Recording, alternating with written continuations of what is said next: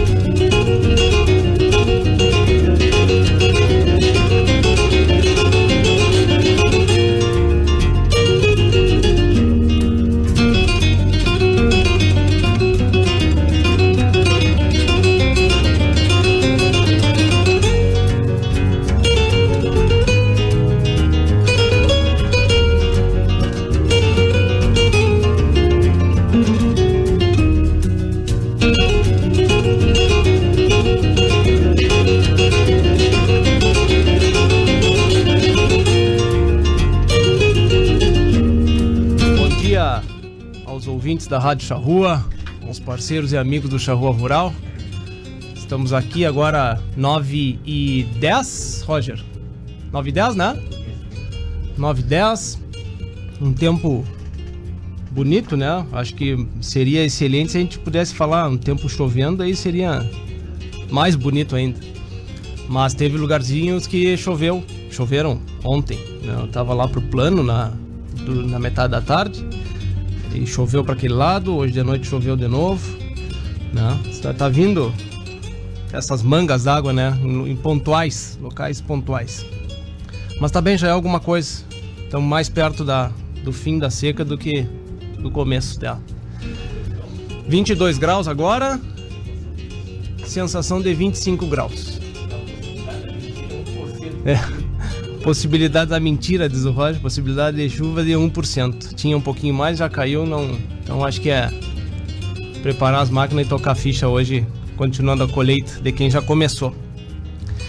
Mas muito bem, acho que hoje o papo a gente vai dar uma uma pincelada, vamos dizer assim, em diversas, diversos assuntos. A gente não tem uma pauta é, fixada mas aconteceram algumas coisas durante essa semana e tem algo ainda para acontecer para frente. Eu acho que é bom a gente se informar e ver como as coisas estão andando do que está acontecendo. Então, pá, vamos passar pela, pelo arroz, vamos passar pela pecuária, sem dúvida vamos passar pela soja também. Então vai ser bem diversificado e, e é, dando tudo certo, ah, por volta lá de umas 10 horas, o Antônio da Luz entra aqui também conosco e vamos falar um pouquinho da economia. Mas bem, está conosco aqui Roberto Fagundes, presidente da Associação Rural de Uruguaiana e vice-presidente da Federa Arroz. Bom dia, Robertito. Bom dia, Bernardo. Bom dia, Joel. Bom dia, ouvintes. Também aqui, Joel Michelotti, engenheiro agrônomo do Grupo Seolim. Bom dia, Joel. Bom dia, é, bom dia mesa aqui, bom dia pessoal da Charrua, os amigos aí do é, da agropecuária, da, das lavouras, do, do campo. o Marcos, quando vem aqui, tem que mandar um abraço para todas as granjas, porque senão é. a turma fica enciumada. Então tu, tu, começa a listar, porque daqui a pouco vai ter ciúmes lá, tia. Também está conosco aqui João Gaspar Almeida, presidente da Comissão de Relações Institucionais. Bom dia, do IDPEC. Bom dia, João, tudo bem? João, teu microfone está fechado. Vamos ver agora. É. Agora, agora. sim. Tá, desculpe. O, bom dia, Bernardo. Bom dia, Robertito. Bom dia, Joel. Bom dia, Paulo Ebsen.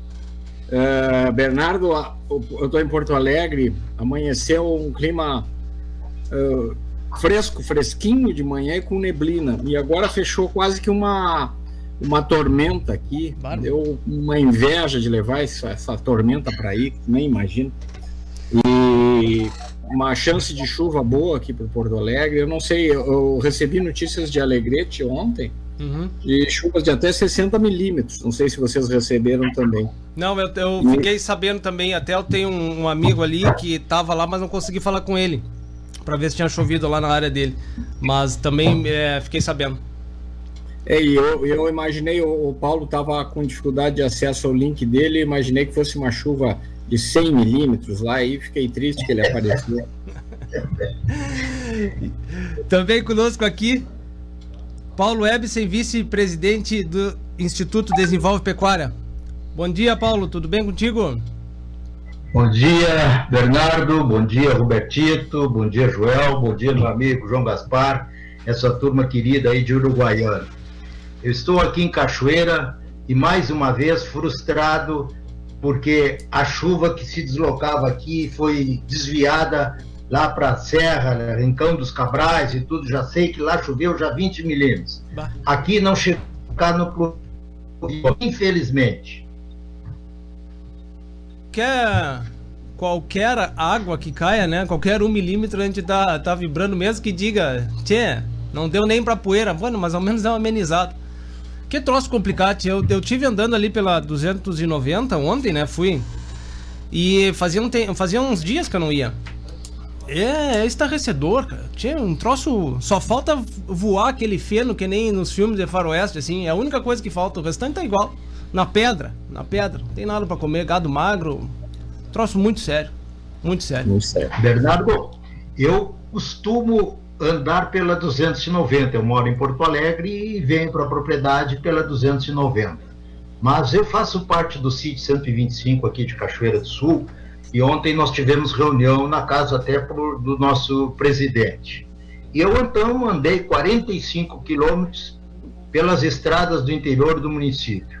O quadro é dantesco. Aonde tem ainda gado, literalmente o gado está lambendo a terra. É uma tristeza andar pelo interior do município. Não, é, é, é, é, triste, triste é a palavra mesmo, porque não tem onde colocar, não tem o que fazer, não tem o que fazer. É, é se achar de estratégias, né? Quem, quem pode, né? De áreas onde tinha, teve alguma chuva e que conseguiram produzir e que tá vindo até para cá bastante da região de Pelotas ali, tá vindo é, pré-secado para cá, né? Quem aqui teve água e conseguiu produzir pasto, conseguiu produzir silagem, silagem tá colhendo também, né? Mas dentro dessas estratégias, o restante é, olha, é horrível, horrível. Mas muito bem. Roberto, Roberto. O, bom, o bom disso que está acontecendo agora, né, esse fenômeno de uns dias para cá, é que começou a chover mais geral, né? Uhum. As, médias, as médias de chuva no município têm sido praticamente em todo o município. Isso está uhum. trazendo uma umidade relativa do ar boa e diminuiu a temperatura. Isso facilita a entrada de nuvens Exato. de chuva. Agora, por exemplo, estava olhando dia primeiro já marca uma chuva boa de novo. O problema é que ela tá chega dois dias antes, ela baixa ou some. Desvia. Esse ambiente que está começando a se criar de novo, isso é positivo. Hum. Também acho, também acho. Robertito, começa contigo, porque tivestes na abertura da colheita do arroz. Queria que tu desse uma, uma comentada de como foi, né, qual foi a impressão eu acho que é, de, de alguns anos para cá, de, é, para trás, olhando para trás um pouco, acho que esse ano senti a região um pouco mais representada, região do Uruguaiana um pouco mais representada do que estava acontecendo nos eventos assim, né? Até dos comentários e de, das pessoas que iam e que lá traziam essa essa referência assim, ah, não, nós estamos meio escanteados, né? Eu acho eu senti um pouco diferente desse ano, né? É, queria que tu comentasse também um pouquinho. Tu foste, João? Sim. Na abertura? Depois, Rapidão. Queria que vocês comentassem um pouquinho também dessa questão da integração entre outras culturas nas terras baixas. Eu acho que tem se isso aí tem, tem andado, tem andado muito bem e tem é tão bem que já está sendo representativo nas áreas plantadas e na nossa região também aqui em Derugueno também está se representando bem a diminuição da área da, do arroz, aumento de soja, milho, enfim. Dá uma comentário para nós isso aí, Robertito, por favor. Bom, é, superou nossas expectativas, né, abertura.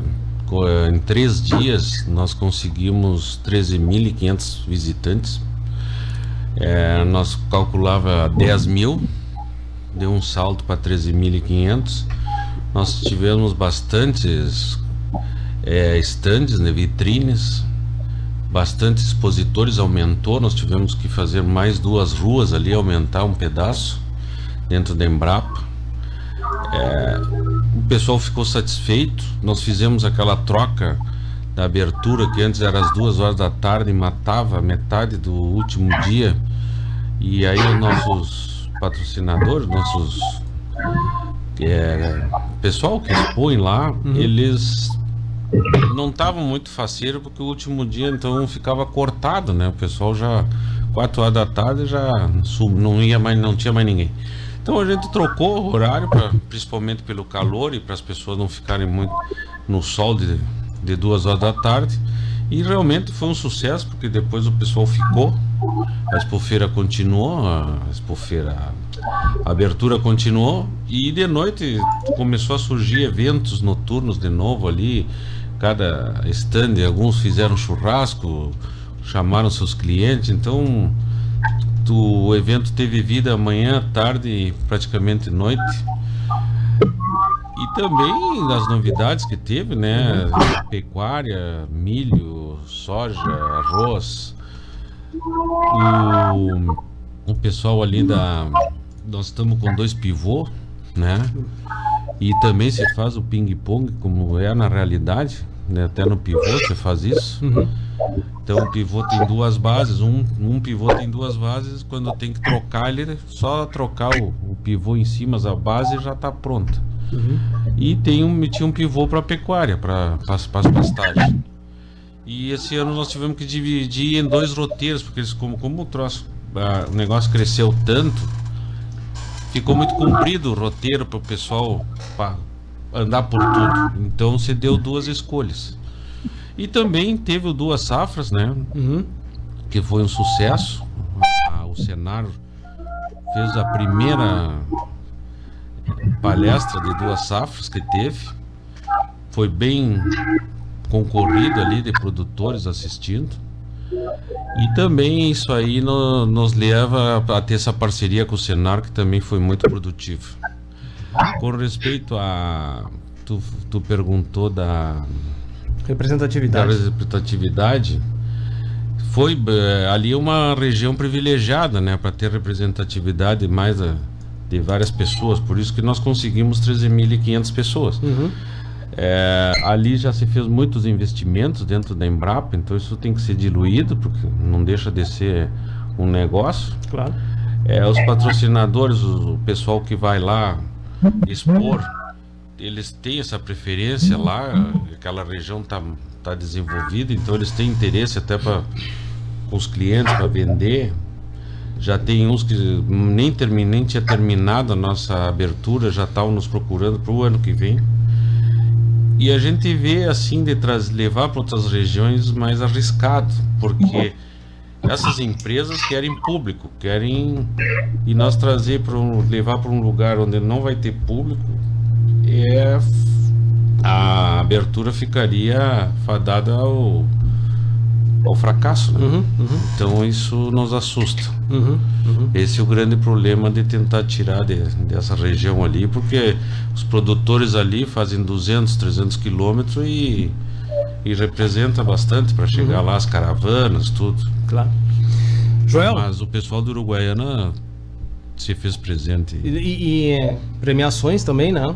E teve os homenageados, os homenageados também, também para cá, exatamente. Foi o, o Cicico. O Cicico e o, o, Walter, Walter né? Na memória. Muito bem. Joel, essa a, a, a abertura da colheita, ela tem um, uma proposta, sem dúvida nenhuma, bastante técnica, né? É, acredito também, sem dúvida, ela também tem uma posição política bastante importante, e acho que depois é importante até a gente comentar, Robertito, das, das ações que poderiam, podem vir e se são suficientes para é, estancar, estancar não, mas é, é, como é que é, ajudar os produtores em relação a essa seca, né, ações do governo que podem vir, é, enfim, que ela tem essa ação técnica, né? A gente tem um, teve um dado que foi até a Mônia que postou dia desses, um comparativo das áreas semeadas. É, no, isso do Rio Grande do Sul, né? 957 mil hectares, estou arredondando o número, do ano passado para colheita deste ano, né? 839 mil hectares, redução de 117 mil hectares na área semeada de arroz, né? É um aumento comparativo da área semeada em relação de soja. Rio Grande do Sul, 426 mil hectares ano passado, esse ano 505 mil hectares, aumento de 79 mil hectares, né?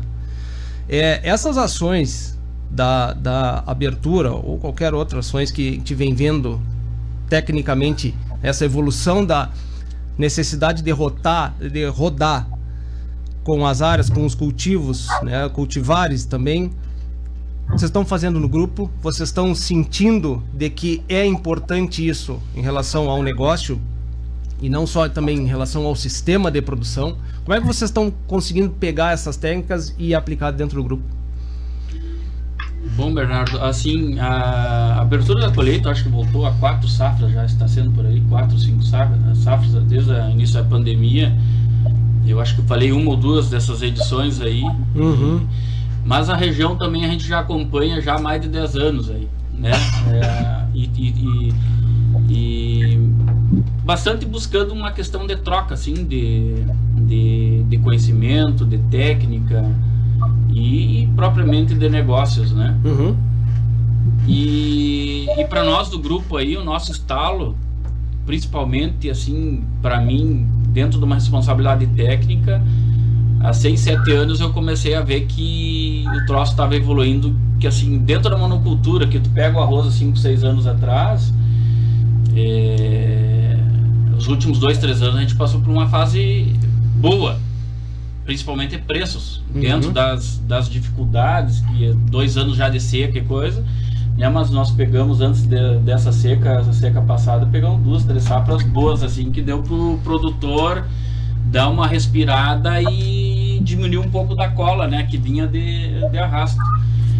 E, mas antes disso a gente já estava vendo que estava tendo uma inversão aí, porque assim, é, dentro da monocultura do arroz, eu considero que a fronteira oeste ainda está dentro da monocultura. Não adianta, nós estamos ainda, por mais que hoje já se tenha mais de 10 mil hectares em rotação com arroz, soja. É, talvez Itaqui, Maçambará, aquela região tem já cultura da soja mais de coxilha. Né? Aí não é rotação com arroz. Né? Uma coisa é rotação com arroz, a soja com rotação com arroz em área de arroz, e outra é soja de coxilha, que também claro. tem seu aumento. Mas no estado que aumentou realmente é, é, expansivamente assim foi a rotação com arroz, que hoje você passa de 500 mil hectares. E antes não se plantava, há, dois, três anos atrás estava em 300 mil hectares. Então tu vê o salto que isso está tá dando. Então, assim, a gente já vinha acompanhando isso aí dentro do grupo há 5, 6 anos atrás. Não, nós vamos ter que começar a fazer alguma coisa diferente, porque, assim, dentro do negócio, uma monocultura é, o momento que tu ficar só na mão de uma cultura que daqui a pouco, por mais que seja segura, irrigada, tudo, mas tem a questão de mercado, tu concorre, concorre globalmente, né? Então claro. é, a gente tem que ter uma segunda alternativa e nós tinha, a, tínhamos até então a pecuária e tínhamos o arroz, uhum. que dá para fazer uma monocultura, né? Então hoje a gente está tentando colocar é, a soja tá, tá no negócio, uh, tem a tem a pastagem, tem a, a questão do milho, uhum. né? Que é a, a, a, silagem, a comida que nessas secas aí você vê o valor, né? Você vê o valor disso aí, tudo irrigado, né? Uhum. Uhum. E, e assim trazendo o, o, pessoal, esse crescimento aí que vem. Uh, hoje uh, tem muitos produtores dessa região mais sul lá que uh, inverteram. Então essa área hoje que além da questão da seca, está diminuindo o ar, o pessoal reduziu, a questão do custo também, mas o que está interferindo realmente é a soja que está concorrendo. Então o que, que é? O pessoal, tem muita gente grande que tu pega lá quatro irmãos, pega Canoa Mirim, que são, uma, são é, na região são áreas representativas, eles plantavam é, 60% da área era arroz, e 30, 40 era soja, e agora isso está invertendo na propriedade. Então a soja já está passando a área de arroz. Uhum. Esse ano passou em muitas propriedades isso que aconteceu. E aí que está tá refletindo na, na questão. E isso é muito bom. Nós aqui, por mais que a gente está atrasado nessa. Né, de, de conseguir colocar a, a, a soja e outras culturas no sistema, mas eles estão conseguindo inverter. Então, é, essa pressão da, da, da área de arroz Claro. acaba que Diminui. diminui Claro. e, e- então dá uma, uma Uhum. equalizada no mercado também. É, é uma, do- de, uma, de um efeito natural. De um né? efeito natural. Porque o que a gente sempre comenta quando vem aqui, tchê, não pode passar de um milhão de hectares a área é, plantada. Sempre você vem e você comenta esse número, né? Acontece que o que tem, o que tem que ser visto é que tecnicamente e mercadologicamente, não vamos né, dizer só tecnicamente, não, mercadologicamente também está favorecendo que você tenha outras culturas dentro do, do sistema. E aí faz com que naturalmente as áreas plantadas sejam diminuídas. Não, eu acho que isso também acho muito salutar em relação a isso. E aí dentro disso aí, é... e se tu pegar o arroz todo é irrigado, né? Uhum. E, e, e, e assim, ó, se tu olhar para as culturas que hoje ainda são culturas sequeiro, por exemplo, porque, porque a maior parte da soja do estado, dessa da rotação com arroz, ela não é irrigada. Se tu pegar, se for 5 a 10% irrigado é muito. Então tu vê o potencial que ainda tem Uhum. de evolução. Porque o pessoal, o que, que é? Não estão colhendo 100 sacos de soja, que nem no norte do estado, que naturalmente 80, 90 colhe, né? Uhum, Com essas uhum. secas aí, nem tanto, né? Vem, Uhum. perdeu estabilidade nos últimos dois anos, porque não teve nem chuva regular no norte, que é muito natural, né? Mas, a, mas a, a, a parte sul, a, a parte mais sul, a metade sul do estado, tirando a fron- mais a fronteira oeste aqui, é, tá muita pressão da, da- dessa dobradinha arroz e soja. Uhum. Então a gente está vendo isso aí, a gente está até um pouco assustado, né? Porque como é que nós vamos evoluir mais aqui na, na fronteira? Porque a- nós aqui, você vê que assim, a- o nosso tipo de solo, topografia, tudo dá- dá uma dificuldade na questão da irrigação. A gente tem recurso hídrico, que concorre também com o arroz, querendo Claro. ou não concorre, né? Então a gente tem essa premissa, mas esse pessoal da, mais do, da- do sul aí, é, hoje eles estão colhendo 50, 60 sem irrigar. Entendeu? Estão tendo uma estabilidade nisso aí, estão com as técnicas mais, é, mais apuradas, estão conseguindo isso aí. Que eu achava até que era impossível sem irrigação eles lá. Uhum. Hoje estão conseguindo, por tipo de solo. Então, assim, é, se eles começarem a irrigar, tem muita gente sistematizando, fazendo suavização, porque Eu lá vi. eles têm muito mais problema de drenagem. Então, às vezes, até eles não irrigam porque se colocar água, às vezes é um problema. Uhum. Então, eles preferem que a planta sofra de, de seco, mas que não pegue tanto o estresse hídrico. Uhum. Mas no momento que eles, eh, o pessoal está fazendo investindo, o momento que eles começarem a irrigar, e vão ter estabilidade 70, 80, mais rápido que nós aqui na fronteira, que nós irrigando nós podemos ter uma estabilidade hoje a curto prazo 50, 60 nós podemos ter, Uhum. Uhum. né? Nós podemos ter também. Só que o nosso custo é mais elevado. Sem dúvida. Nosso custo é mais elevado. Então essa é que é a dinâmica aí que a gente tem que estar tá, olhando aí. Essas são as diferenças. né? Uhum. Faz cinco anos que a Federal Arroz faz lá em, em Capão do Leão, Pelotas, e faz cinco anos que nós começamos com essa diversificação, principalmente primeiro com a soja. E também, tanto assim que o nome dessa, desse ano foi Arrozeiros Multi Multissafras. Safras. Uhum. Então isso já é nesse caminho. E simultaneamente, sem ser conversado, a Farsul começou com o duas safras. Certo. E aí nós estava cada um por um lado.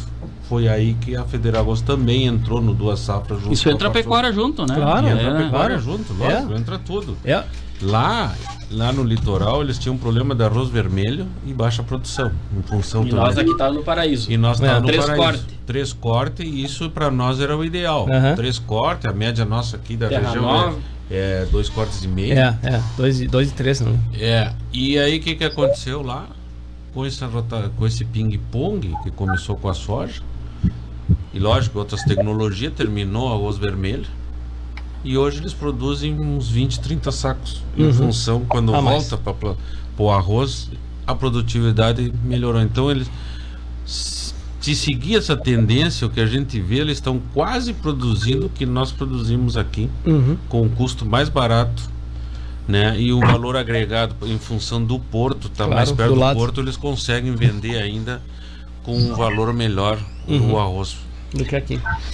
É o paraíso, né? Quase o mundo perfeito. É. é. E era há que uns oito anos atrás era uma tragédia. É, era ovelha negra, como chama, né? Da Era uma família. tragédia. Muito bem. Paulo, acho que é.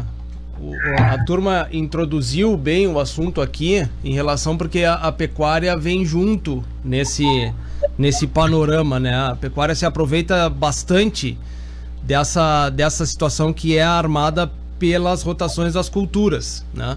A gente tem uma, uma necessidade muito forte de ter boas pastagens no inverno, né? E acho que a, a- a lavoura vem ajudando a fazer isso aí. né?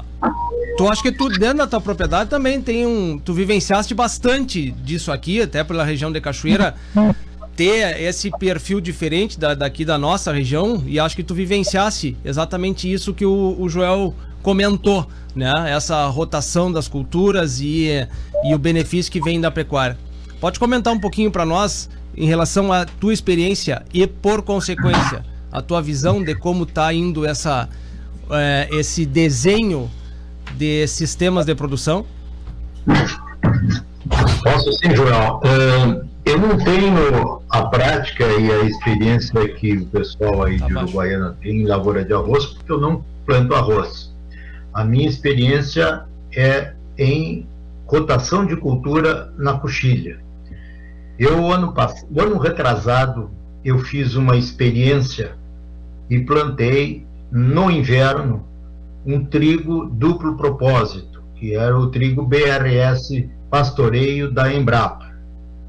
E naquela ocasião eh, eu observei que os animais tinham preferência a pastorear o trigo ao invés da aveia, que era a outro, o outro planta que eu tinha ao lado da área de trigo.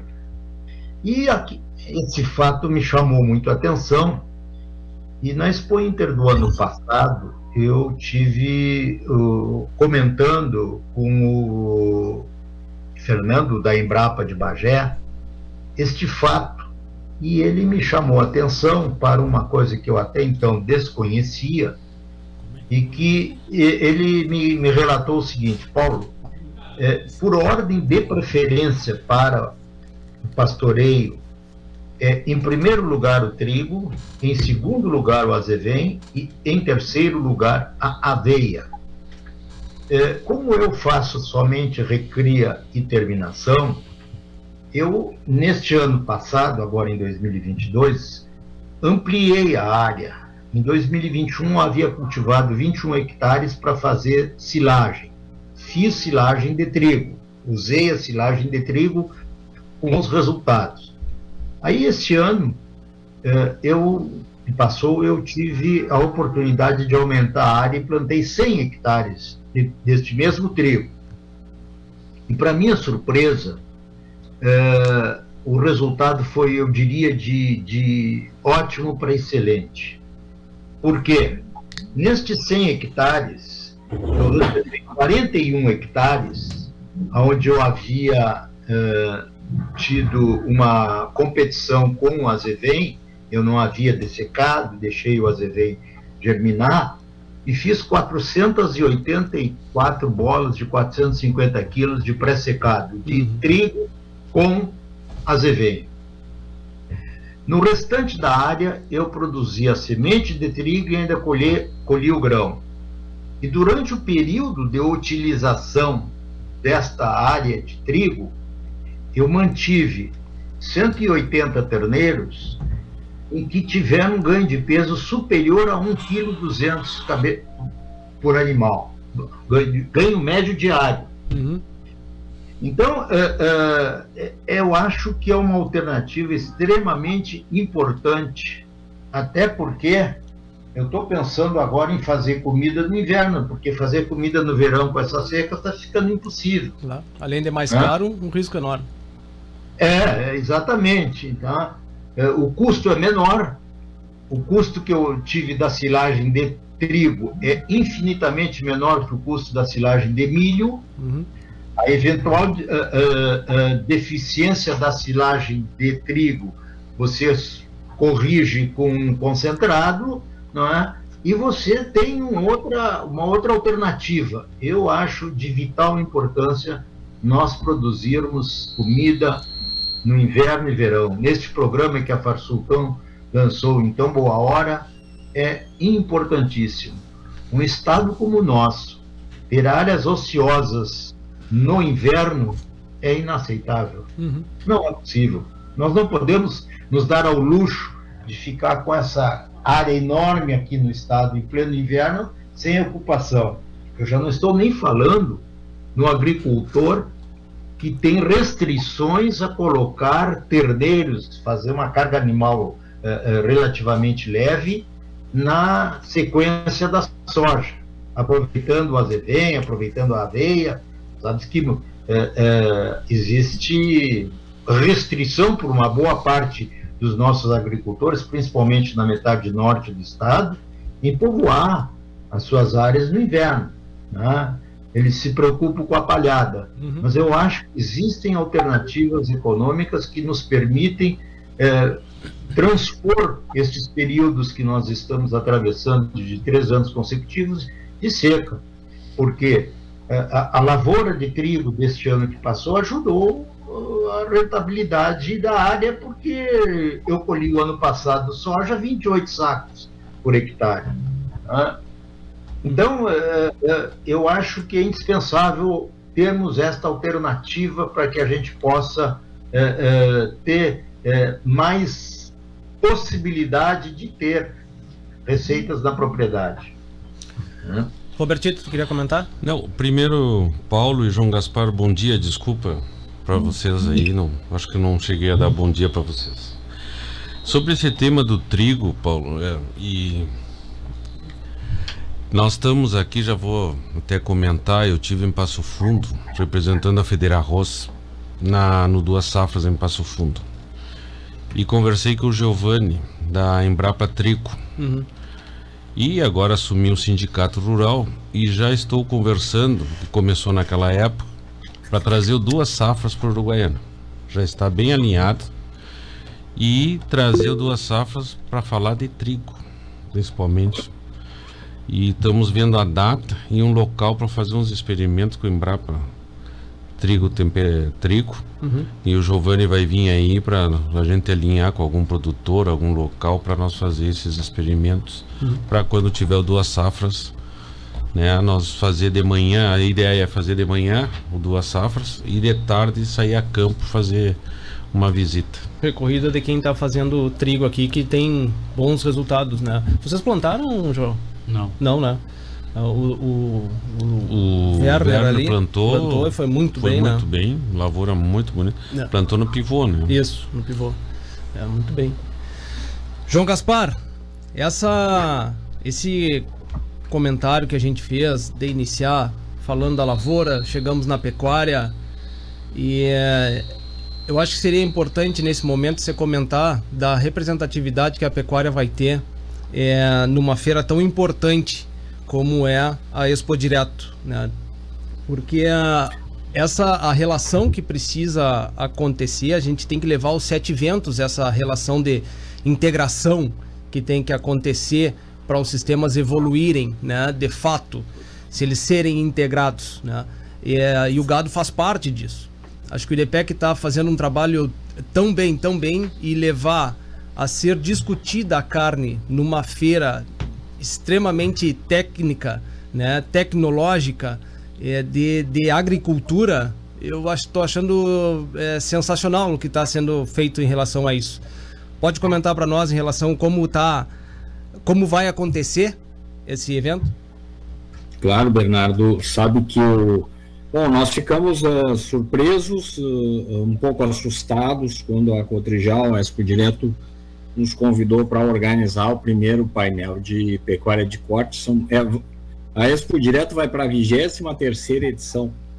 E aqueles que não, que não frequentam, que não estiveram lá, talvez não tenha uma dimensão do que significa esse parque, uhum. parque que vai passar a ser 110, quase 120 hectares agora, é, com 580 expositores, um público de 250 mil, para vocês terem uma ideia. Se não me toca, é uma cidade de 17 mil habitantes, é, 580 expositores e, e, e atrações assim ó, uh, espetaculares, por exemplo, Bernardo.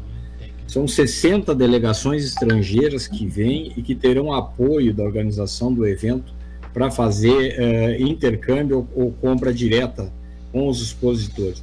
Então, uh, Arena Digital para a questão das startups, é uma feira uhum. realmente elogiável, o trabalho do Neymânica e da Cotrijal. Uh, acho que com esses números dá para ter uma, uma ideia da importância da gente, da gente pensar essa integração. Uhum. Então, o convite, ao mesmo tempo que nos honrou, nos assustou um pouco, porque, como o Paulo falou, uh, a área do Rio Grande do Sul, a área de, de, de desprezada no inverno, vamos chamar assim, é, com o aumento do trigo, o aumento do trigo de um milhão de hectares para um milhão e meio de hectares, ainda ficaram 4 milhões e meio para serem refletidos e acho que nós não podemos desperdiçar isso, seja em, em outra safra, seja em questão de de crescimento pecuário, crescimento e, e eficiência pecuária. Então, isso, uh, o, o, nós vamos discutir lá, e aí eu quero aproveitar a tua audiência, a presença do Roberto, do Joel e do Paulo aqui, para reforçar a, a, importância disso. Roberto, até tem pessoal, hoje de manhã eu falava com o pessoal de Santo Anjo, tem pessoal organizando até uh, ônibus para levar o pessoal para ser mais prático, para uhum. organizar, para um conhecer né? o que significa a Expo Direto. E, e eu acho que, que isso seria muito importante. Eles nos deram, Bernardo, para organizar o fórum a terça-feira à tarde. Pela manhã é o fórum do SOJ, e à tarde é o Fórum da Pecuária de Corte pela primeira vez em 23 anos. Uhum. Então, como é que nós organizamos isso?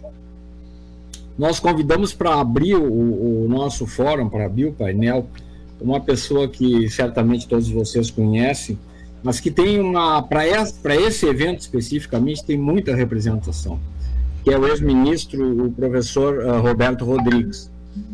Porque o Roberto Rodrigues, eu acho que vocês têm essa informação, o Roberto Rodrigues, de 10 anos para cá, foi chamado pela FAO, pela, pela Organização para Alimentos da, da, da ONU, para ser o embaixador do cooperativismo no mundo.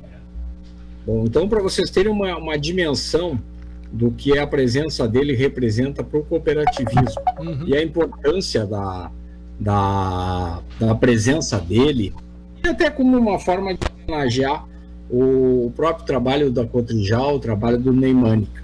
Uhum. Então ele abre o nosso painel, o, a segunda apresentação, o tema do nosso painel está muito vinculado a novas estratégias, quer dizer que nós convidamos o Dr. Roberto para falar é, em estratégias de pecuária no momento de instabilidade. E na segunda, na segunda apresentação, e acho que aí o Roberto vai, vai concordar comigo, nós fizemos questão de, e nós fizemos esse convite é, ao início, primeiro dia de, de janeiro, nós convidamos o Domingos Velho para fazer a apresentação para nós. Porque na visão do Instituto, e eu acredito que na visão de todos os produtores do Rio Grande do Sul, o Domingos, apesar de ter ficado uh, apenas quatro meses na Secretaria da Agricultura, ele, ele mostrou o rumo para a coisa. O Domingos participou da COP27 no Egito. O Domingos levou informações sobre sustentabilidade, carbono aos Estados Unidos.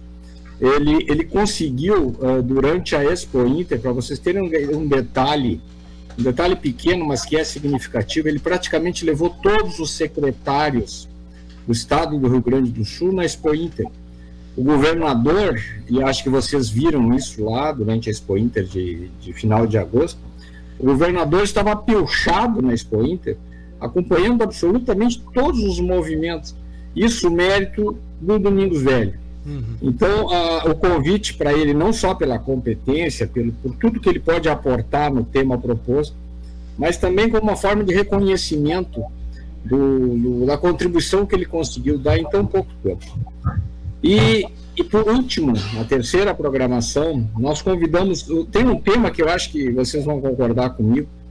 Tem um tema que é, que é muito falado e pouco conhecido, que é essa questão do, da, do crédito de carbono e da comercialização disso. Uhum. O que, que o carbono, como virá, como pode ser uma oportunidade para o agronegócio.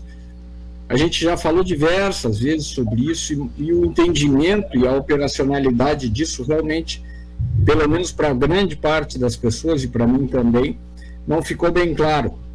Uhum. Então, existe uma pessoa que, que no, no Brasil é considerado talvez um expoente nessa parte, que é o Eduardo Bastos, e ele vai encerrar então o nosso painel. E, então a programação é essa, eu faço questão aqui, Bernardo, de deixar esse convite, deixar aquelas pessoas que têm, como eu sempre tive vontade de ir na Expo direto, vão esse ano e, e, nos apoiem lá nessa primeira aparição da pecuária de corte, durante esse extraordinário evento, extraordinário evento, um movimento bárbaro, e num momento em que nós precisamos eh, dessa organização, nós, nós precisamos de representação. Uhum. Nós estamos enfrentando um momento extremamente difícil de, de estiagem, os números foram publicados essa semana. E, mas nós precisamos, a pecuária também, numa, numa depressão e, e numa complicação com essa questão de vaca louca, provavelmente ainda por um, por um período uhum. mais sério. Então, é, fica esse convite aí. Realmente, todos os que puderem, se quiserem entrar em contato conosco, ou com o Roberto, ou com, a, com o próprio Bernardo, Uhum. Eu tenho certeza que vai saber dar o encaminhamento. Mas eu queria fazer um pequeno comentário, Bernardo, sobre essa questão da, da, da abertura da safra de arroz que vocês iniciaram conversando. É, eu assisti, a, ouvi a, a, entrevista do presidente Alexandre Velho. Sim. E fiquei, fiquei encantado, primeiro com a, com a lucidez dele, é, com, com relação à questão do arroz, esses dados que vocês estavam colocando uh, em relação à diminuição diária, em relação à, alternância de culturas. É muito, muito, muito interessante a, a entrevista. E ele, e ele garantia nessa entrevista de que enquanto a gestão ele estiver à frente da, da Federa Rose, o Robertinho pode, pode é, ratificar isso, o evento será realizado lá.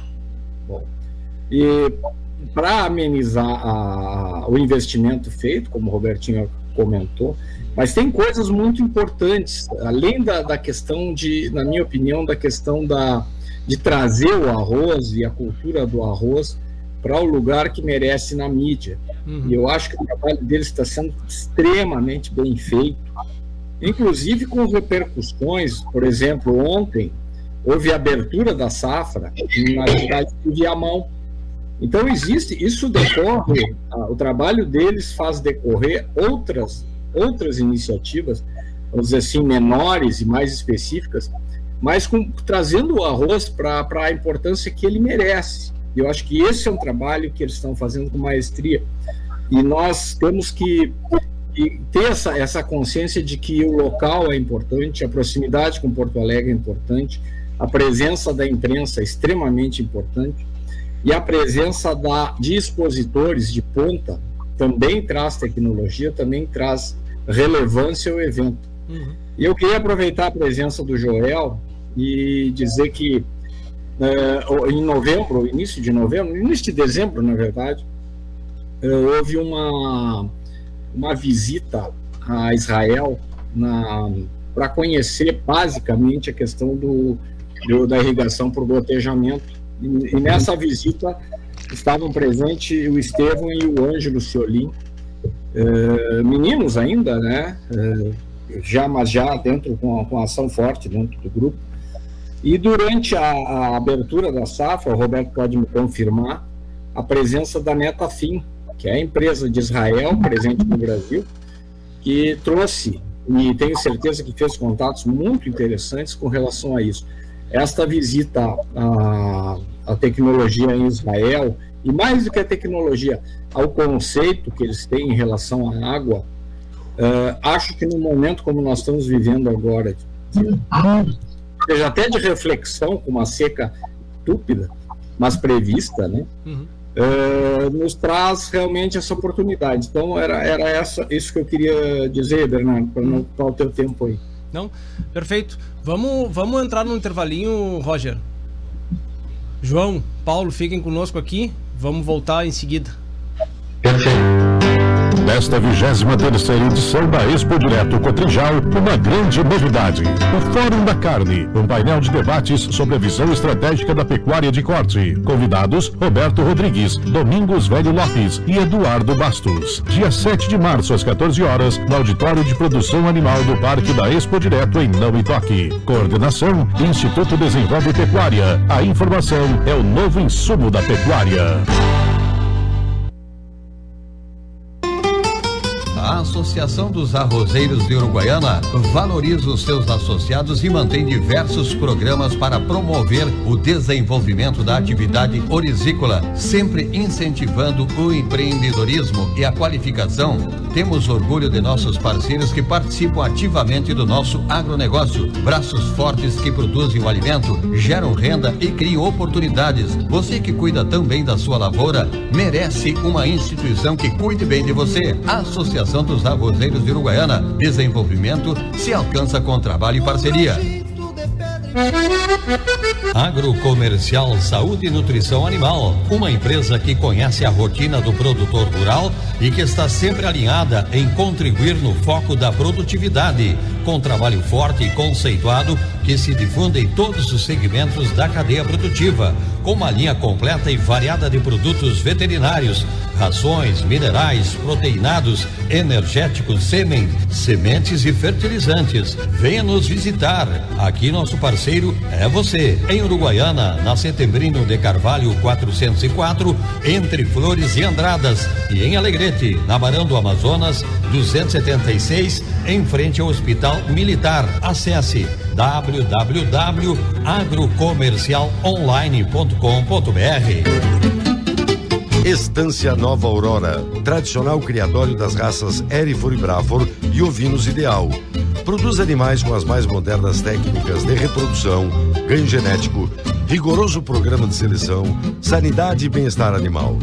A Nova Aurora informa seus clientes que comercializa touros Brafor e Erifor diretamente na propriedade.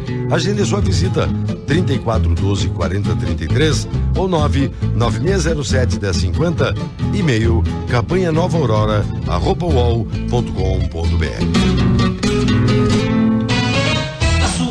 é sucesso total e na panela ele rende muito mais. Soltinho, branquinho, não tem outro igual. Arroz requinte é gostoso demais. Requinte, requinte no almoço e no jantar. É saboroso, muito fácil de fazer.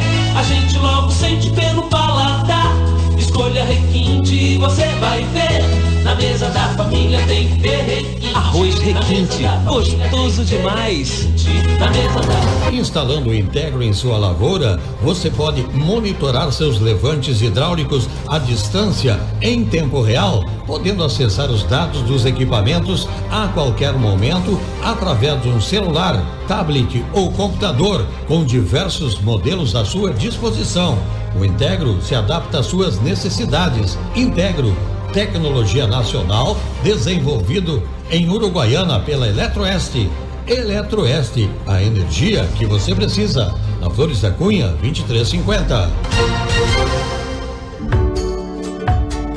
Chegou a hora da Assembleia 2023 do Sicredi. Estamos convidando você, nosso associado, para conhecer a sua cooperativa. Venha decidir e transformar junto um futuro mais próspero para todos. Confira o calendário da sua cidade no site www.sicredi.com.br/essência e retire o seu convite na agência. Estamos te esperando.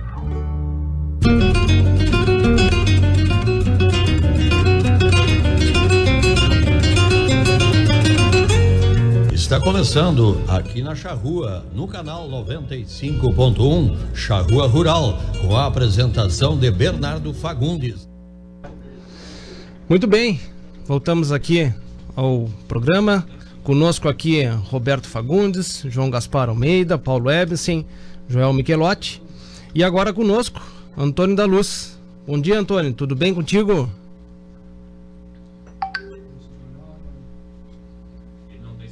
Tá escutando, Antônio?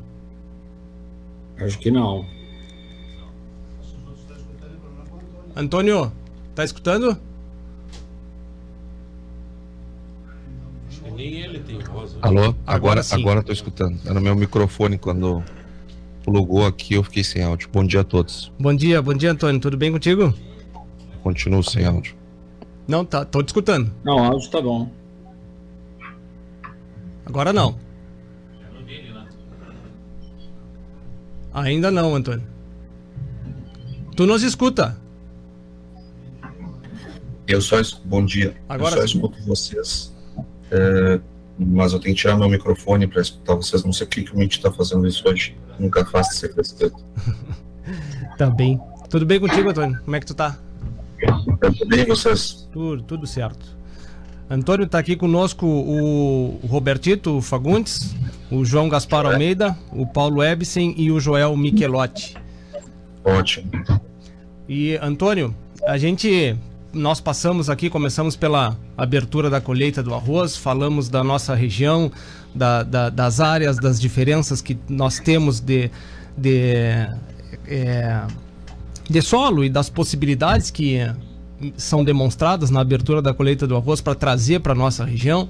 Falamos do gado, né? Comentamos também do evento do evento da, da Expo Direto que vai contar com a presença do IDPEC fazendo falando sobre a carne, né? É, e também comentamos em um determinado momento da questão do apoio governamental em relação à estiagem, né? E é, tu deve ter passado, já está passando pelo, pelo estado e está vendo o, o quanto sério tá, né? E a gente tem uma ajuda que é, é irrisória, praticamente irrisória perto do que a gente está sofrendo, né? Dá uma comentada para nós em relação a isso, que que tu, como, como que tu vê né, esse apoio que nós temos? O próprio evento acho que foi. É, tinha, eu não, eu não- tenho nem é, um adjetivo aqui para não dizer quase que ridículo, né? Da questão de representatividades em relação ao que acontece em todo o estado. Né? É, e o que, que tu acha que deveria ter vindo ou que possa vir né, para nos ajudar em relação a essa seca? Agora. Não tá ainda, Antônio. Em primeiro lugar, eu quero dar bom dia a cada um de vocês, então. Ao João Gaspar, meu querido amigo, Paulo Costa Epsen, Robertito, eh, a ti, Bernardo, o João, e quero reforçar o meu abraço no Robertito e parabenizá-lo pela maravilhosa, maravilhosa abertura da colheita do arroz. Tu que tem a oportunidade de participar daquele evento há muitos anos. Eu vou todos os anos na abertura da colheita. E, e, e esse ano, inclusive, participamos eh, com a minha empresa lá. Primeiro lugar que, que, que nós tivemos a oportunidade de participar, de, que, que pensamos na possibilidade de investir, foi lá, onde justamente nós acreditamos no trabalho que lá está sendo feito e nós acreditamos na, na força do produtor de arroz, na força da Federa Arroz e na união entre as pessoas. O, quanto ao, ao, ao evento, digamos assim, que foi a vinda da, uma caravana de ministros da Agricultura, agora é assim, nós temos uma caravana, de ministros da Agricultura. É, é, qualquer dia nós vamos, um avião da FAB não vai ser o suficiente, nós vamos precisar de um Boeing 47 para acomodar com 200 e poucos assentos para que caibam todos os ministros da Agricultura Uhum. que a gente possa atender a todas as reivindicações políticas e, e acertos e acordos é, é, o governo precisa fazer e a sociedade que precisa daquele dinheiro concentrado a organização é, orçamentária Bom, a, a sociedade que tem a paciência, né? Tem a paciência, afinal de contas, é, o governo não é para servir a sociedade, é para ser servido da sociedade e servir aqueles que, que ora ocupam o poder. É, eu, eu, eu, eu, me permita é, fazer uma pequena consideração é, contrária a questão do volume de recurso anunciado, eu não acho que tenha sido pouco recurso. 420 milhões de reais dá para fazer, é, dá para renegociar as contas de todos os produtores tiveram perdas de estiagem. Talvez 50 milhões a mais, 50 a menos, mas, não, mas isso já ajuda muito, já ajudaria muito. Só que ao invés do. Porque, o que acontece? Por mais que nós tenhamos, é, sempre lembrando, tá? Nós não estamos falando de Uruguaiana, certo. estamos falando do estado do Rio. No estado do Rio Grande do Sul, tem gente que vai colher. Tem gente que vai colher. Uma boa parte do norte do estado vai colher. Bem menos do que estão acostumados. Muitos abaixo do custo de produção. Muitos, principalmente os arrendatários, vão ficar com uma, uma situação né, é, é, de recursos a serem é, honrados bastante significativa. Eu quero dizer com isso que o problema ele é heterogêneo. Agora, se nós uh, uh, tomarmos o recurso do seguro rural, que foi insuficiente esse ano, é verdade, tá? porque a cobertura, o, o, o percentual da carteira de crédito das, das, das, entidades financeiras, me refiro aos bancos e cooperativas de crédito, o percentual segurado está muito parecido com o do ano passado. É, é, porque nós temos feito várias reuniões com os bancos e cooperativas de crédito. Então, o percentual segurado está bem parecido. O problema é que a, a, a, o volume de recursos que, que será indenizado será muito menor do que no ano passado porque ano passado a cobertura do seguro era maior para o produtor. Ou seja, eu continuo lá com 80, 85% da carteira segurada. Só que eu, ano passado eu ia receber 20 sacos, se eu não vou receber 10 uhum. de indenização. É, ou seja, o resíduo de, de endividamento para ser honrado ele é maior do que no ano passado, não tenho dúvida. É, ano passado foi pequeno, viu? Eu sei que os produtores às vezes não gostam de, é, de ouvir isso, mas foi pequeno. Está é, lá os dados do Banco Central, é só lá olhar e conferir. O volume de endividamento da safra 22, da estiagem de 22, foi pequeno, porque só as seguradoras botaram quase 9 bilhões de reais aqui, indenizando. Uhum. Este ano vai para 13,5 ou algo que o valha que diminui o problema, diminui, mas é, é, fica mais longe ainda da solução. Então, num ano desses que nós temos, uh, tivemos as seguradoras bem afastadas da, das operações, é, era importante que o governo sinalizasse com a possibilidade dos produtores fazerem aquilo que diz no Manual do Crédito Rural. No, no, no, o, o crédito rural MCR 369, né, que é, é o capítulo item e subitem, é, diz claramente que produtores que são atingidos por um evento dessa natureza, ainda mais é, com, uma, com decreto de emergência é, decretado pelo prefeito do seu município, eles têm direito a, a, pegarem os seus parcelamentos, pegarem o seu montante e parcelar em 3, 4, 5, 6, 10 anos, depende da capacidade de pagamento de cada indivíduo e depende do, do da instituição financeira. Agora, ele, ele, teria, ele tem a possibilidade, só que para fazer isso, o, o Tesouro precisa pagar para a agricultura familiar equalização de juros, pagar para o banco, né, em, em razão dos agricultores familiares, equalização de taxa de juros mais custos administrativos tributários. Para, para os, os demais produtores, é, somente custos administrativos e tributários, porque o juro não tem equalização. Isso eu quero deixar aqui bem claro. Não tem equalização no juro para produtores médios e grandes. O governo não equaliza um centavo. Isso é, é importante ficar claro para quem nos ouve.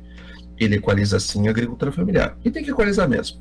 Agora, médios e grandes produtores não recebem equalização.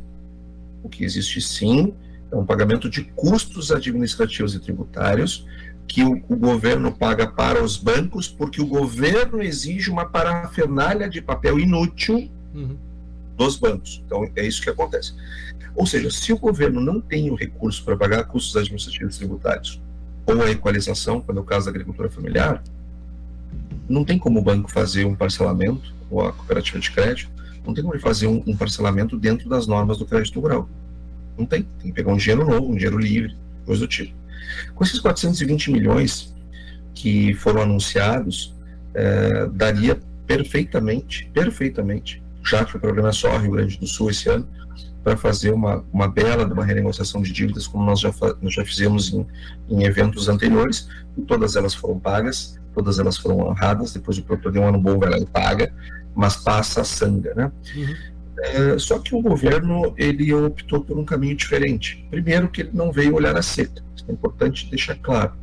O governo não veio da seca. Se ele quisesse olhar a seca, ele tinha descido em Uruguaiana, teria descido em Alegrete, teria descido em Santo Ângelo, teria descido em Santa Rosa, teria descido em Santa Maria, é, pra, aí subindo ali para Tupã, Júlio, Tupã, é, Cruz Alta, ele teria, ele teria é, descido em Juí, ou seja, tem N aeroportos no estado do Rio Grande do Sul que serviriam muito mais para o governo ver a, a estiagem do que Ulha Negra.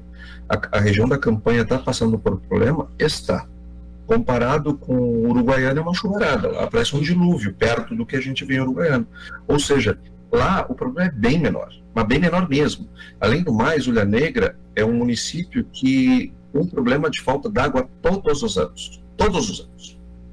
Porque a, a, a, lá é o maior município com a maior reforma, a, a maior quantidade de assentados da reforma agrária do estado, um dos maiores do Brasil, e as pessoas foram jogadas lá num lugar que não dá nem para fazer um poço artesiano porque a água é contaminada pelo carvão que tem no subsolo. Então falta água sempre em Ilha Negra, não é agora.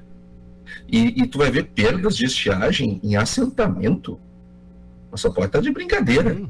O que, que produz um assentamento para seca para seca matar? Mas, isso, isso, isso, é, isso é uma piada, um deboche. Os produtores rurais estão tendo as perdas que, que estamos é, é, vendo neste ano. Isso, isso soa como debochado o que foi feito. Uhum. E, e, algumas pessoas até nos cobraram: ah, mas a Farsul não vai, mas é óbvio que ela não vai. É óbvio que ela não vai. Se o governo, ah, mas é porque o governo Lula não tem nada a ver com o governo Lula, governo Bolsonaro, o papel da. da, da, da... Ixi, caiu, caiu o link. Caiu o link.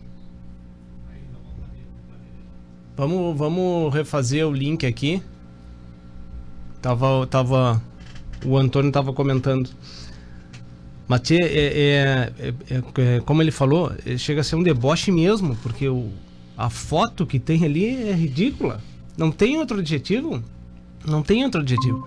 Né? E, e quando eu comentei da questão do, do, do valor, né? eu me expressei mal, mas era exatamente isso. Para quem esse valor? Essa é a grande questão, né? É, então fica, fica, fica a gente fica desatendido, a gente não sabe nem o que, que vai acontecer para frente, né? E tem uma outra questão que eu não sei se vai dar tempo hoje da gente comentar, que é, era a questão da moeda única. não é moeda única. Tem uma confusão aí. É uma moeda comum. Né? E tem até o próprio Antônio comenta muito dessa confusão, que, não, é, que ela é diferente da moeda única e da moeda comum. O porquê que a Argentina quer fazer essa moeda comum. Nessa, porque é, não tem dólar. Essa moeda comum já existe. Só que a Argentina não tem dólar. E está se juntando de quem consegue conversar para ter para poder é, importar dólar. ou exportar né? Que essa é a grande questão. Captar dólar. Também, né? Mas os caras expulsam o investidor de lá, não tem como. O, o produtor rural, que estamos aqui comentando, e que exporta, que também é uma realidade de vocês lá na Argentina, né, João? É, e que exporta, é taxado? Se a maioria dos países subsidiam a exportação para que entre dólar no seu país, tá tudo, tá tudo invertido, né? Conseguiram, Roger? Ainda não? Tá. Eu acho que tenta, tenta fazer primeiro. Deu? Todos? Antônio? Tá na escuta, Antônio? Caiu o link? tem áudio, Antônio. Tô na escuta. Aí. Agora sim, desculpa, Antônio, caiu o link. Sem problema. Toca a ficha, estamos normal agora de novo. Tá. Então, eu, eu dizia que algumas pessoas até nos cobraram, né? Ah, mas a Farsul, teve até uma, uma jornalista importante, que eu tenho muito respeito, diga-se passagem, numa grande rádio aqui do estado, Uhum. é, que atribuiu a, a ausência das entidades, se referindo a nós, claramente, a uma questão de ego. Não é uma questão de ego. Não é questão de ego. É uma questão que é, é, não interessa qual é o governo que nós temos. É, cabe às entidades é, fazerem a representação dos produtores, é, goste a entidade do governo de plantão ou não. Uhum. Quem tem que gostar ou não tem que gostar são as pessoas. Mas as entidades, elas precisam conversar, elas precisam construir, porque afinal de contas elas precisam é, é, trabalhar em coisas que venham ao, em benefício e evitar coisas que prejudiquem o setor. Isso não se faz sem conversa, não se faz sem diálogo. Então, a, a em nenhum momento manifestou desinteresse em dialogar. Agora, nós temos várias regiões onde as perdas são enormes. Se o governo quisesse ver perdas de estiagem e conversar sério sobre o tema, nós estaríamos no lugar que quisesse. Agora, num assentamento, para fazer um evento absolutamente demagógico, populista, para anunciar, para usar a dor e o sofrimento de milhares de produtores para arrumar um jeito para passar dinheiro para, para o MST, a chance da Farsul participar de um circo desses é zero. Zero. O Gedeão, nosso presidente, doutor Gedeão Pereira, estava em Bagé. Podia muito bem ter ido à Ulha Negra, não foi uma questão logística nem de outra agenda, e não foi porque não quis. E porque todos aqueles que participam da- das discussões dentro da Farsul, a começar pela diretoria, eram absolutamente contra a Farsul participar de um troço desses. Porque esses 420 milhões, eles vão ser usados, 100 milhões, cento e poucos milhões, para o governo pa- repassar para as prefeituras. Uhum. Não, só um momentinho. Quem está perdendo é produtor.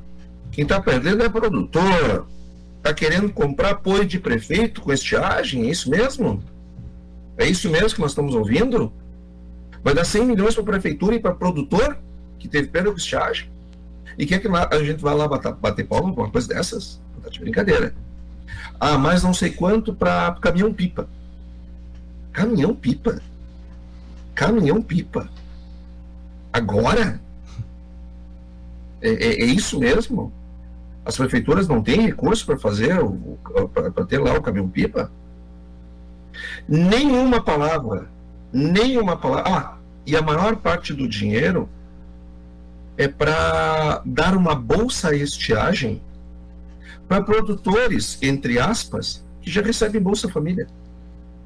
Mas então só, mas só pode estar de brincadeira. Só pode estar de brincadeira. Ou seja, um produtor que já recebe um monte de auxílio do governo por ser assentado à reforma agrária, Bolsa Família, Bolsa ainda vai receber Bolsa Estiagem, 300 milhões, 200, quase 300 milhões de reais para isso? E querem que a Farsul vá lá ver isso? Mas só pode dar de brincadeira.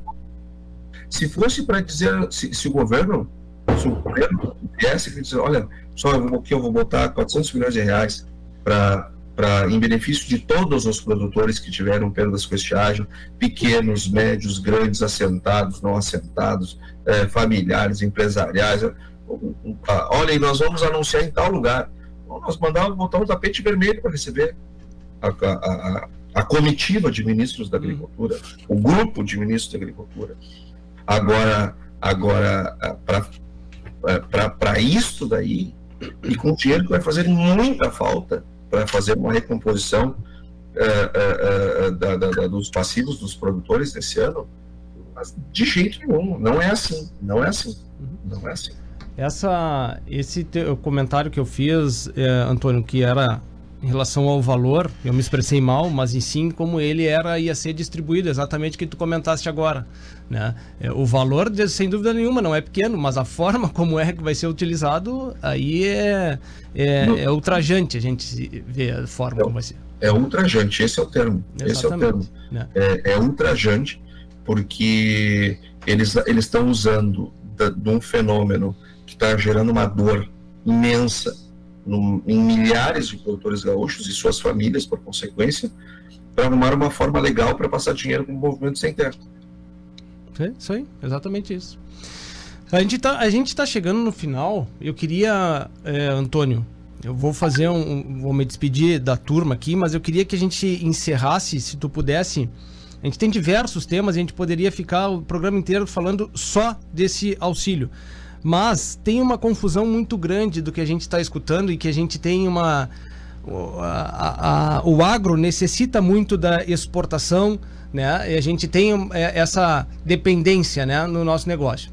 E fundamental que ele tem. Mas tem uma confusão ainda na entrada desse governo, que é a questão da moeda comum. Né? Tem uma. A gente escuta que isso não vai dar certo, que é uma, comeda, uma moeda única, ela não é uma moeda única, né? É, eu vou iniciar uma rodada de despedida da turma e gostaria e deixo essa pergunta final para ti. Tá bem? Robertito, obrigado pela presença.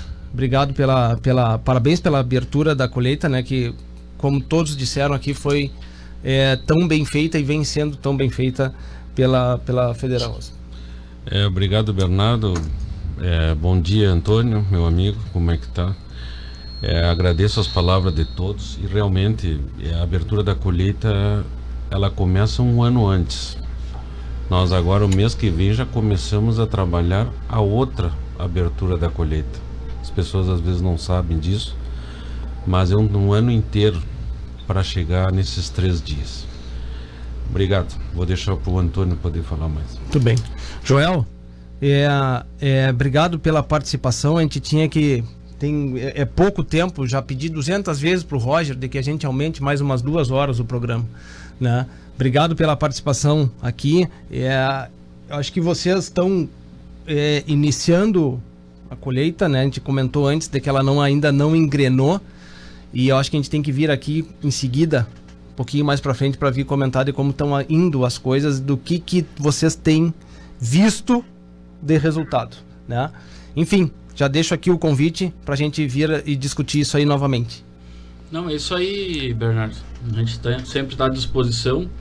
É um prazer vir, vir aí quando quando dá. Às vezes não bate, né, os, as agendas. As agendas. Dando de jeito a gente vem.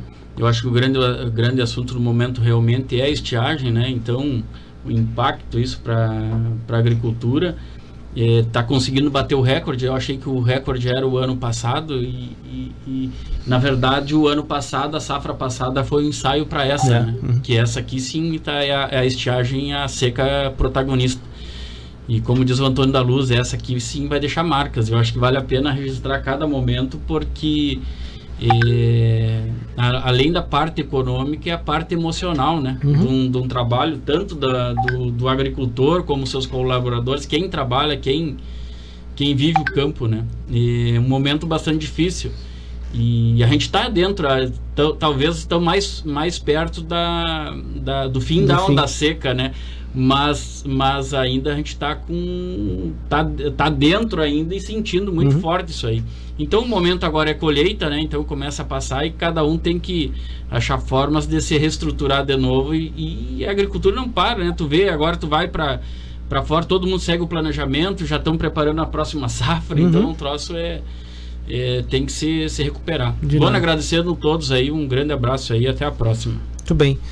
João Gaspar, Obrigado também Obrigado. pela presença, que o evento seja ótimo e conta com a rádio aqui para a gente divulgar e, e, conta conosco sempre. Muito obrigado, Bernardo. Um abraço, Roberto. Um abraço, Joel. Antônio, uh, eu queria manifestar mais uma vez, já te manifestei isso particularmente, mas queria manifestar isso publicamente. É, o teu trabalho e a tua atuação é, nos dá orgulho de ser gaúcho. Gostaria que tu soubesse disso. porque realmente tudo que tu tem feito para nós, eu sei que não vai dar tempo de tu entrar nesse tema, mas é, essa semana foi publicada as perdas estimadas da seca de soja, de milho, se falou pouco em perdas das perdas da pecuária, etc. Mas ao longo dessas três secas, a gente aprendeu contigo que um real dentro da porteira são mais três fora da porteira. E isso, isso ficou registrado, esse aprendizado dessas tuas reflexões ficaram coisas. Então, um, um prazer enorme estar contigo. Uh, eu tinha comentado um pouquinho antes que na Expo Direto nós queremos uh, não só a presença do Roberto Rodrigues como uma homenagem ao cooperativismo, ao seguro rural e até ao Neymânico, mas também a presença do Domingos, que acho que merece um, um aplauso de pé lá pela, pelas coisas que conseguiu fazer em tão pouco tempo. Então, muito obrigado por, a todos vocês aí. Antônio, o Paulo caiu o link do Paulo Ebsen. Deixamos aqui publicamente nosso agradecimento também pelo Paulo pela participação. A gente tem cinco minutinhos, Antônio. Desculpa deixar esse tempo tão pouco, mas apenas para esclarecer essa questão é, de que é desta moeda comum ou moeda única que é que, que vem sendo é, divulgado pelo governo como sendo uma ótima saída e que deixo para ti dizer do que, que não o que, que não é. Joia, bom, eu quero primeiro agradecer o convite. Os cinco minutos são culpa, é culpa minha, não é do, do Roger, ele me convidou para entrar antes. Eu que não pude, eu já tinha assumido um outro compromisso, uma, uma outra emissora, de uma outra, um outro lugar. E, e eu quero uh, uh, aqui agradecer muito as palavras do, do João Gaspar, e, e, ele sabe bem uh, o legado que nós recebemos lá na Farsul, do Manuel Luzar de Almeida, pai do, João Gaspar, que foi um grande economista, foi um grande professor e foi um grande professor para mim, que tive a oportunidade de estagiar lá na Farsul, quando ele ainda estava no comando, e aprendi muito com aquela cabeça né, privilegiada que tivemos a honra de, de, de, ter o convívio, ainda que breve, uh, mas, mas o suficiente para aprendermos muito, muito, muito mesmo. Então, o, o fardo, o legado era muito grande, e, e, e o que nos obrigou uh, a correr bastante para manter o nível que já tinha na época do professor Lusato. Uh, quanto à moeda, a moeda comum, uh, é, é, fundamental que haja uma moeda comum nas transações entre países. É fundamental. Eu não, eu não consigo entender um comércio nacional sem uma moeda comum. Uh, só que nós já temos uma moeda comum. Essa moeda comum é o dólar. Uma moeda comum que de, de alta liquidez, aceita em qualquer lugar, que eu possa exportar um produto para o Burundi e importar do Cazaquistão e com a mesma moeda comum eu fazer a, a, a transações com dois países completamente distintos. É, é, ter moeda comum é a regra do mercado. O dólar. Por que está se inventando né, a ideia de se ter uma outra moeda comum, é, uma inventada aqui por nós, que só teria liquidez entre as nossas transações. Ninguém mais aceitaria, só nós. É, porque a Argentina não tem dólar. E ao invés de nós entendermos e enfrentarmos as razões pelas quais a Argentina não tem dólar, nós tentamos fazer aquilo que a Argentina tem feito nas últimas décadas, que são gambiarras, para resolver um problema. Em vez de enfrentar o problema, eu tento enfeitar o problema. A Argentina não tem dólar por algumas razões bem simples. Uma delas porque o governo é caloteiro. Me perdoem os argentinos que estão ouvindo, tenho certeza que não são poucos, afinal de contas a Charrua tem uma, uma, uma audiência muito forte do outro lado, mas eu não estou dizendo que são os argentinos, estou dizendo que é o governo argentino. E assim como nós muitas vezes não temos culpa das coisas que o nosso governo faz, então eles também não têm culpa das coisas que o governo deles faz. É, o governo é caloteiro, chama de abutre quem financia a dívida deles. Bom, isso eu afasto investimento estrangeiro. É óbvio. Outra coisa que faz com que eles não tenham dólares. Eles interferem no Banco Central. O Banco Central, eles estão com uma inflação de 100% e uma taxa de juro cavalar porque o Banco Central não tem autonomia. Eles interferem, os dólares vão embora, eles ficam sem dólares. E o terceiro ponto, e talvez o mais relevante para a falta de dólares na Argentina, é porque eles tributam exportações do agro. Uhum. Quando tu tributa a exportação do agro, tu vai exportar menos, porque ninguém vai pagar. Imagina, imagina se eu, nós fôssemos exportar, sei lá, milho para a Alemanha. Um exemplo aqui. Soja para a China. E vamos tributar as nossas exportações. O alemão, os chineses não vão querer pagar o nosso imposto, porque eles não vão ser usuários do serviço público. Então, por que, que eles vão pagar o imposto?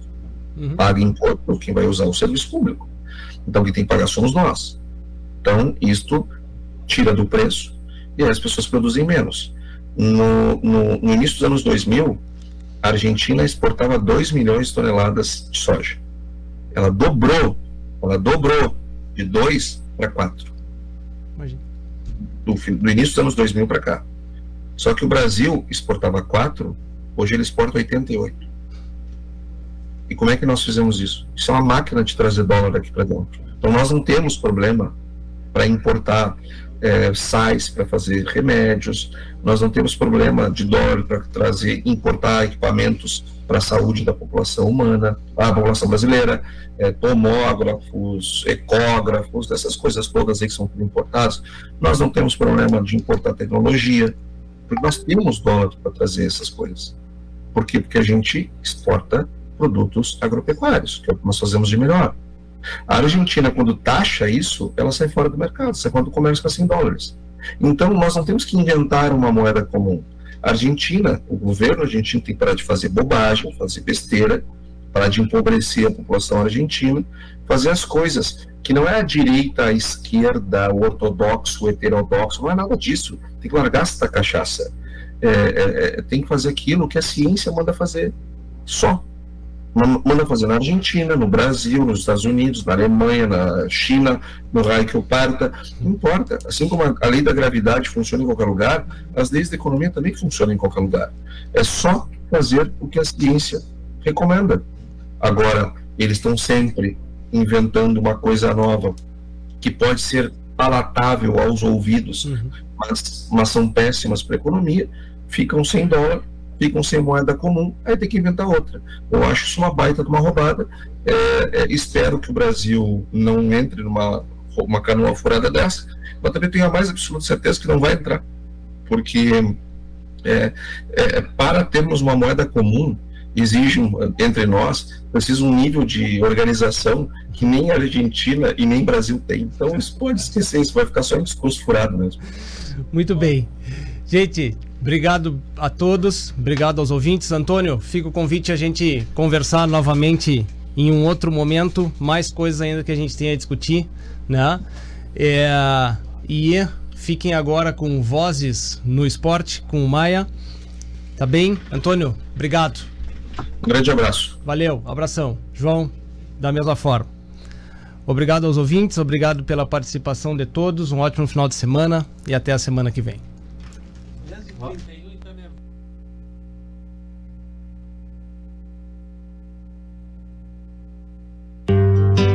Desta 23 terceira edição da Expo Direto Cotrijal, uma grande novidade. O Fórum da Carne, um painel de debates sobre a visão estratégica da pecuária de corte. Convidados, Roberto Rodrigues, Domingos Velho Lopes e Eduardo Bastos. Dia 7 de março, às 14 horas, no Auditório de Produção Animal do Parque da Expo Direto em Não e Toque. Coordenação, Instituto Desenvolve Pecuária. A informação é o novo insumo da pecuária. Siga a Rádio Charrua no Facebook. facebook.com barra RD Charrua.